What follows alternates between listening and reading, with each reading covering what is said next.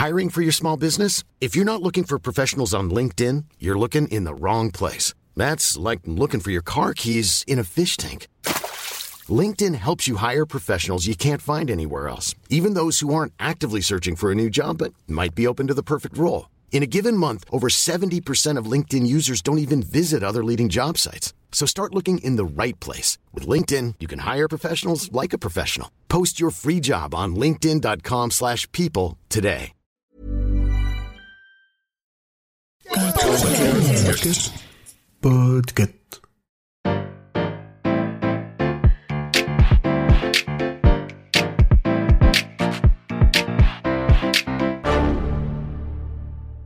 Bonjour, vous avez choisi la réponse D. Mais d'abord, écoutez la question. Aujourd'hui, sur la thématique Histoire des luttes, la question est Que sont les pensionnats autochtones au Canada? Est-ce que ce sont des camps de vacances au bord du Saint-Laurent Ou bien des pensions indiennes pour les voyageurs Ou encore un système d'assimilation des enfants des peuples des Premières Nations Je vais répondre à ta question, mais je préfère te prévenir. Je vais aborder des sujets très sensibles comme les sévices infantiles. Si tu ne souhaites pas en entendre davantage, je te donne rendez-vous demain pour un nouvel épisode de la réponse D.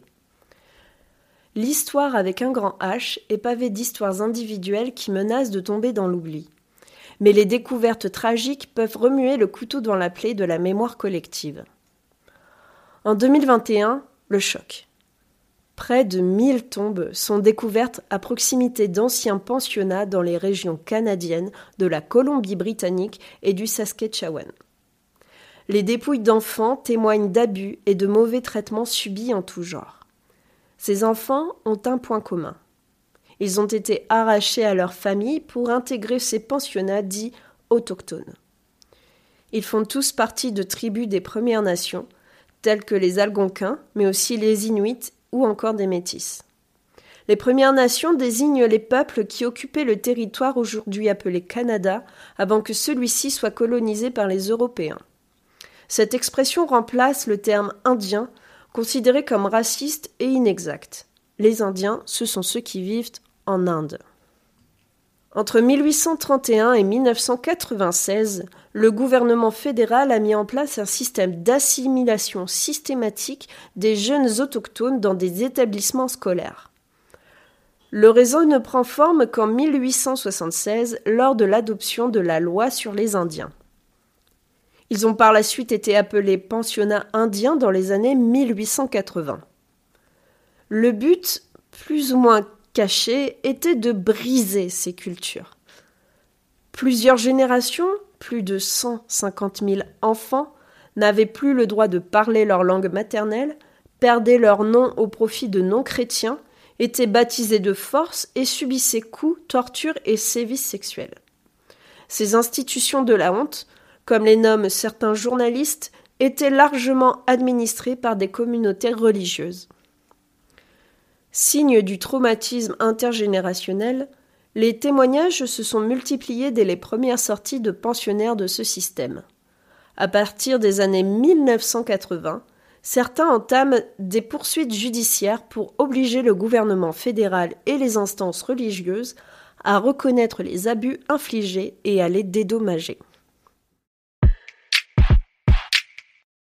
Le gouvernement canadien a alors réagi en lançant une enquête publique en 1991.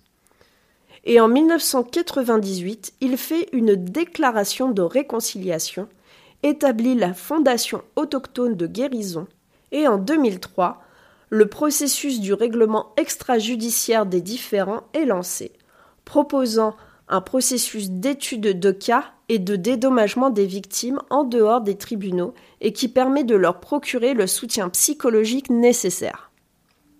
Phil Fontaine, du peuple Ojibwe, et chef de l'Assemblée des Premières Nations de 1997 à 2000, puis de 2003 à 2009, a dénoncé dès 1991 ce qu'il avait enduré et a inspiré d'autres à faire de même.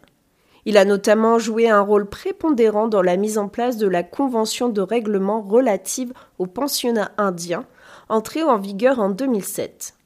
Il s'agit du règlement du plus grand recours collectif de l'histoire canadienne à ce jour. Cette convention a permis la reconnaissance des dommages infligés aux peuples autochtones et a établi un fonds de plusieurs milliards de dollars pour les anciens entre guillemets élèves. En juin 2008, le Premier ministre canadien Stephen Harper présente ses excuses. Le pape Benoît XVI suit son exemple l'année suivante en exprimant son chagrin. En 2008 également, la commission de vérité et réconciliation est créée afin de recueillir les témoignages, enquêter et sensibiliser le grand public pour un mandat de cinq ans.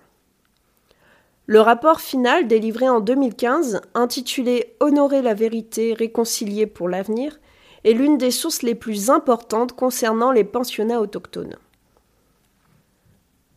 Plus de 4100 enfants ont perdu la vie dans ces institutions, certains sont portés disparus, d'autres n'ont pu être identifiés. La lutte pour la reconnaissance continue.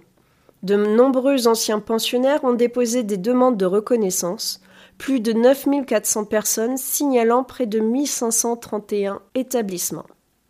Mais seule une dizaine supplémentaires ont été reconnus comme pensionnats autochtones, ce qui porte leur nombre à près de 140. En 2021, après la découverte des tombes, le Premier ministre Justin Trudeau a rappelé la honte nationale que ces établissements représentent, estimant que le Canada devait, je cite, tirer les leçons de son passé et avancer vers le chemin commun de la réconciliation.